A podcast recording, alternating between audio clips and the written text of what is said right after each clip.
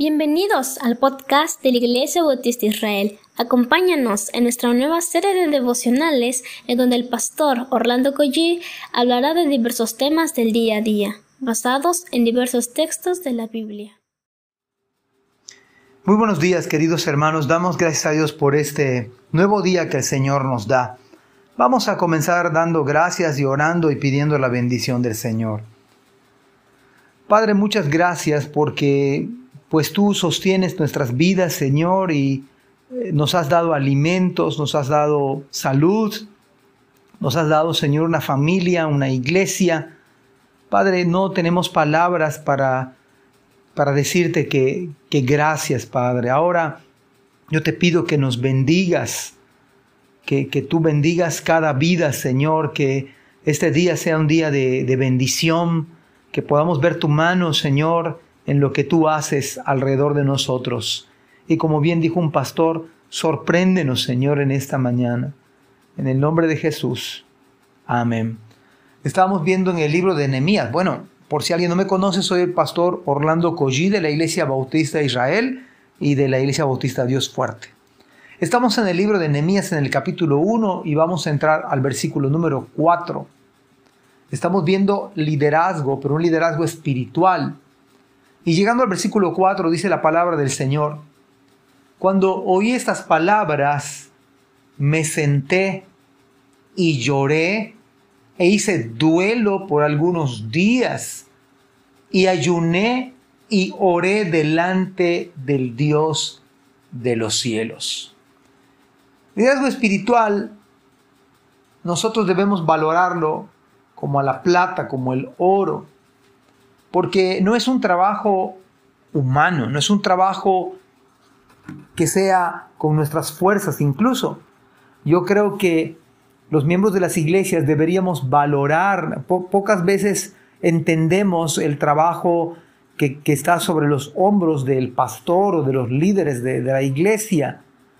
Este hombre era un hombre de Dios y, y, no tomaba las cosas a la ligera. Él, él vio en desolación vio en un caos la vida de su pueblo. Y mis hermanos amados, nosotros debemos orar por los pastores, por los líderes, porque no tenemos idea de la carga que ellos tienen espiritualmente hablando. Usted no es el pastor, usted no son los ancianos, no son los diáconos, y la verdad es que pocas veces usted entiende, como miembro de la iglesia, como oveja del Señor, usted pocas veces comprende el trabajo de los pastores. Y me parece que podemos aprender en estos versículos cuando Nehemías, él escucha el, caos en la que se encontraba Israel y él se sienta y él llora y hace duelo por algunos días incluso. No toma las cosas a la ligera, no toma las cosas de, de manera emocional. Él pausadamente ayuna además y ora Todo un verdadero caos estaba delante de sus ojos, una verdadera ruina por doquier. Había llanto, había lamento, había dolor. Allá no había más cultos de manera tan alegre de adorar, no más celebraciones. Y uno se pregunta por qué había llegado esta situación. ¿Cuál era la razón de fondo? Y mis amados hermanos, solamente tenemos que hacer un poquito de historia. Israel se encontraba en esta situación caótica no por la culpa de los líderes, no por la culpa de, de Nemías. Israel había abandonado al Señor. Israel había pecado contra Dios. Y entonces es precisamente lo que el pecado trae a nuestras vidas. El pecado trae llanto, el pecado trae dolor, el pecado trae angustia, el pecado trae desolación. Todo se vuelve un verdadero caos. Por lo tanto, si vemos derrota en nuestra vida espiritual, si vemos fracaso, si vemos conflicto incluso en la vida de otros, es suficiente argumento, suficiente motivo de peso para dejar un momento nuestras actividades cotidianas y llorar si es necesario. y ayunar si podemos y hacer duelo. Porque eso no es, no es un asunto que pueda arreglarse por medios humanos o habilidades personales. Bien se sabe que el pecado está a la puerta. El enemigo es como un león rugiente buscando a quien devorar. Esas son las palabras que debemos tener en mente siempre. Los enemigos no son los hermanos. Los enemigos no son los líderes de la iglesia, no es el pastor, no son los miembros de la iglesia. El enemigo, por supuesto, está afuera, muchas veces adentro. Pero tenemos que focalizar que no es la lucha no es contra carne y sangre, es contra principados, contra potestades. El secreto entonces para el liderazgo, espiritualmente hablando, es una vida de oración.